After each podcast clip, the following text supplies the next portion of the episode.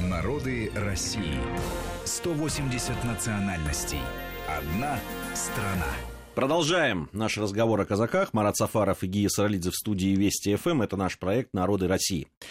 А, итак, уральцы, уральские казаки, яицкое казачье э, войско. Вот э, в каких-то там э, документах, в каких-то исследованиях по поводу казаков, если вот начинают по ранжиру все-таки ставить, то, о чем сегодня Марат говорил, mm-hmm. на первое место ставят все-таки Донцов, ну, по, по старшинству, по старшинству да. да. Угу. Так вот, яицкие или уральцы, они стоят вторые по старшинству в казачьих войсках. Да, ну мы вот при этом, да, позволили сегодня в программе их поставить на третью позицию, поскольку если мы берем современное наше состояние, конечно, яицкое казачество уральское, оно не в той мере сохранился, история его драматичная, и кубанским они ну, в гораздо, в огромной степени уступают ныне и по значимости, и по месту а, в тех а, пространствах России и сопредельных государств, где они расселены, я имею в виду под сопредельным государством Казахстан, поскольку течение реки Урал а, Яйка, оно фактически вот и было зоной расселения уральских казаков по названию реки, Яик, Джаик, это тюркские там э, гидронимы, да, названия реки, а, они получили свое название. Екатерина II после подавления Пугачевского восстания их э, переименовала, что называется. Они делали попытки после 17 года, 1917 года себя обратно, значит, переименовать, вернуть историческое название, но оно уже не прижилось, по большому счету.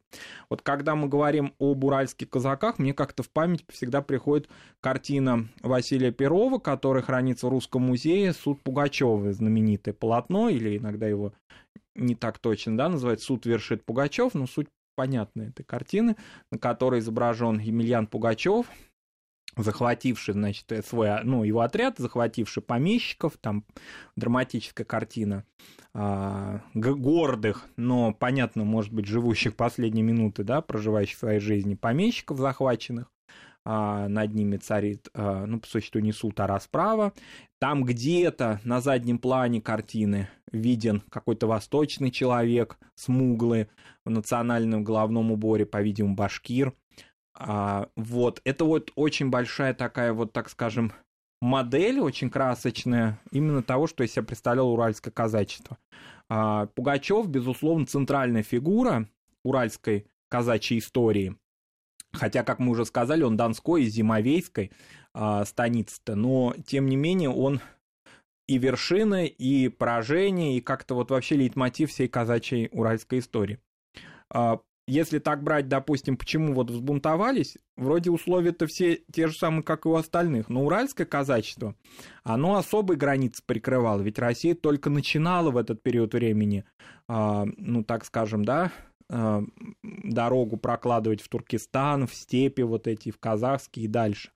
Поэтому как-то их звездный час в это время пришел.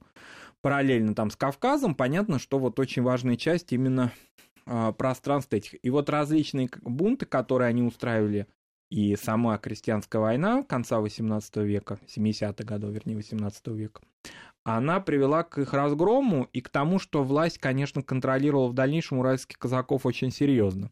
В бытовом смысле уральские казаки, ну да, они входили в контакт с тюрками, но все-таки это тоже большое преувеличение, что уж совсем они бытовую татарскую, башкирскую или там казахскую культуру приобрели. Нет, конечно, они понимали свою особость, понимали, что они русские люди, ну, какие-то элементы питания, элементы, связанные с а, обработкой мяса, с молочными продуктами, ну, были, но, в принципе, это тоже а, до определенных пределов все-таки это русский человек.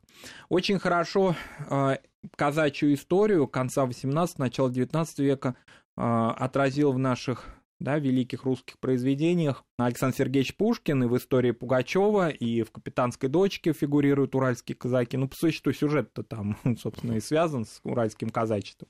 И вот интересно, что образ Емельяна Пугачева, уральских казаков сложился идеальный такой, ну, то есть это такой миф, при том, что они сами же его выдали-то.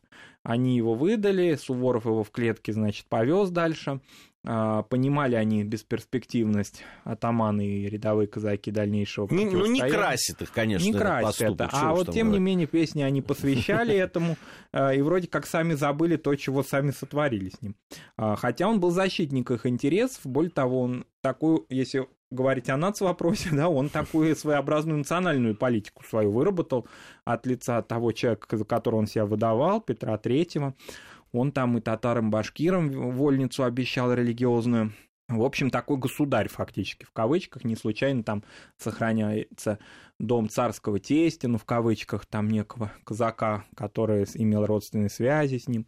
А в Уральске, в Казахстане, а, есть а, собор Михаила Архангела, он начало 18 века, ну, 1741 года, если точнее, вот он свидетель, прям материальный свидетель Пугачевского восстания. И Пушкину удалось еще с уральскими казаками, участниками Пугачевского восстания, это удивительно вот все-таки, да, при продолжительности жизни людей еще с ними увидеться, что называется. И вот цитату хотел бы из Пушкина привести, он э, пишет в истории Пугачева, «Я посетил места, где произошли главные события эпохи, мной описанной, поверяя мер- мертвые документы словами еще живых, но уже престарелых очевидцев, и вновь поверяя их дряхлеющую память историческую критикой». Вот многим историкам, наверное, да, которые любят э, свидетелей эпох опрашивать и дряхлеющую память, этих свидетелей эпох надо все-таки сочетать и с путешествиями в те места, где происходили события. А Пушкин посетил не только Поволжье, но и дошел до Оренбурга и Уральска, столицы, да, фактически центра такого уральского казачества. А, не случайно уральский казак, благодаря истории Пугачевой, потом благодаря капитанской дочке, стал таким, ну, на некоторое время образом казака, на некоторое время, конечно, потому что донской казак все равно затмил уральского. И вот, в частности, а, даже Марина Ивановна Цветаева, прочитав «Капитанскую дочку» уже, когда это э, произведение было широко известно, конечно, видела в Пугачеве единственное действующее лицо этой повести, настолько э, симпатичным, что ли, он сделал этого героя, э, из отмевавшего Гринева причем. А Петр Ильич Чайковский э, даже вынашивал и такую идею оперы по капитанской дочке, но считал, что царская цензура не пропустит эту оперу, потому что так уж Пугачев симпатичен и а, привлекателен в этой своим образом в, этой, в этом произведении, что это даже музыкальными средствами нельзя будет скрыть. А, ну вот такая романтика уральцев благодаря Пушкину была создана. Но не только благодаря ему, конечно, уральские казачьи песни, фольклор сохранялся. Я удивительным образом прописал песни, раз уж пошла речь, э, нашел нашел исторические корни другой известной песни угу. про Стеньку Разина, который бросает угу. там э, прекрасную женщину в воду, да. что тоже, в общем, не очень красит не казаков, очень. на мой взгляд, да. да. А, вот. Но э, выяснилось, что ну, есть э, некоторые свидетельства о том, что яицкие как раз казаки, э, которые брали жен из э, э лусов татарских, угу. затем, когда шли в поход, в общем, не совсем тоже э, гуманно поступали поступали что с женами так, и детьми, да, да. да.